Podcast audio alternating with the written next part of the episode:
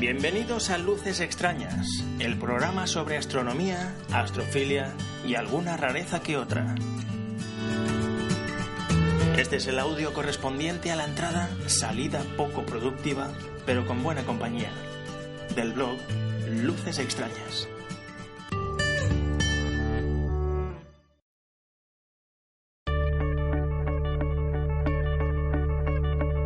El punto de observación esta vez es el lugar habitual que utilizamos entre Higueruelas y la Yesa. Como al comenzar la sesión el SING es mediocre y hay sectores del cielo cubiertos por nubes, elijo los objetos a observar en función de si están visibles.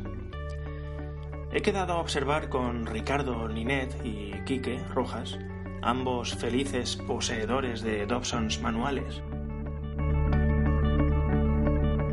La noche no da mucho de sí en cuanto a observación, pero la interacción hace que nos retroalimentemos mutuamente y que al final el viaje valga la pena. Cuanto a meteorología, pues el cielo está parcialmente cubierto de nubes finas. La temperatura es de 17 grados centígrados y la humedad relativa de 78% al comenzar la sesión. La puntualidad estelar mediocre al comenzar la sesión también. La previsión es que rondando las 12 se despeje. Y así fue. El SING, variable, bastante malo al principio, mejorando con el tiempo, aunque las bolsas de aire iban y venían aclarando y enturbiando el cielo aleatoriamente.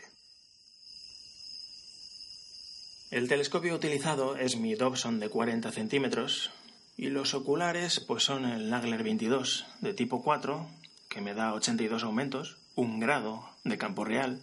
Con la Barlow por 2 son 165 aumentos, que es medio grado de campo real. Y luego utilizo también el ocular eh, de Explore Scientific de 6,7 milímetros. Me da 271 aumentos, que son aproximadamente 20 minutos de campo real. Las constelaciones cubiertas, Hércules, Sagittarius y Cygnus.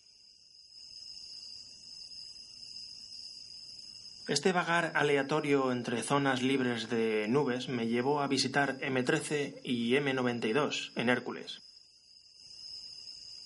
A Sagitario fui en varias ocasiones para observar M8, M20, M17 o M22. Los tres velos más visibles, 69-69, 69-92 y 69-79, eran observables pero no excesivamente disfrutables.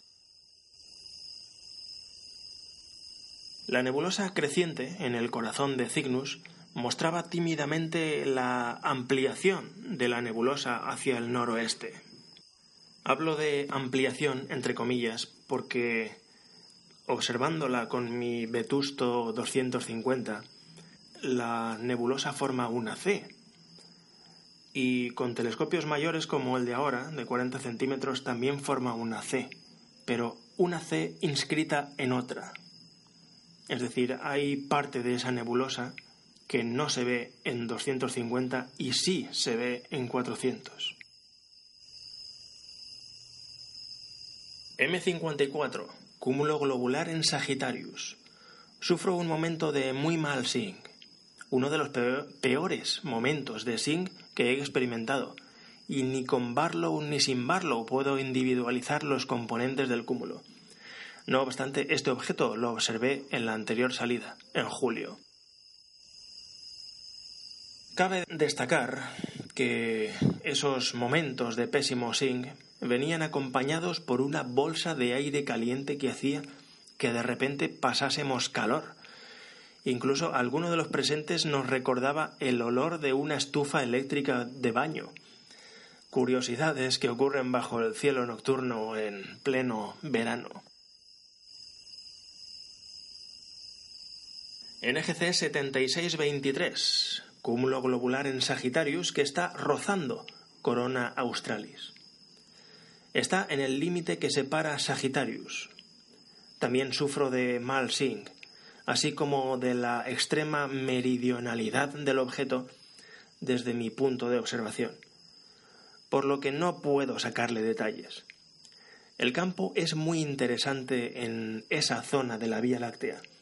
Hay objetos como nebulosas oscuras o NGC 6726 y 6729, pero desde mi latitud, en estas condiciones y a estas horas, es trabajo en vano explorar esa zona.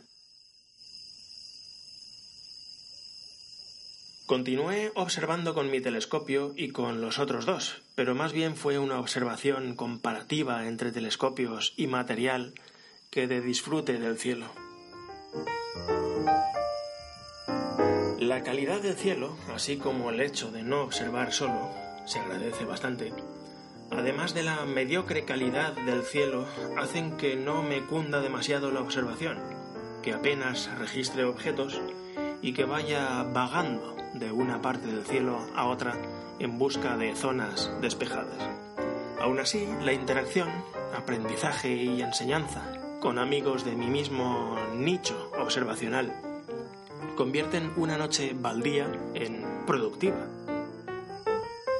Queda patente una vez más la utilidad de los programas simuladores del cielo usando tablets a pie de telescopio. Es un ahorro de kilos de papel además de ser más eficaz.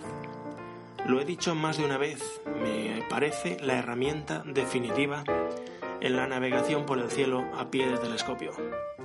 Pero esta vez lo he visto mucho más evidente, de modo que he tomado la decisión de hacerme con un artilugio de esos. Nos vemos por ahí fuera.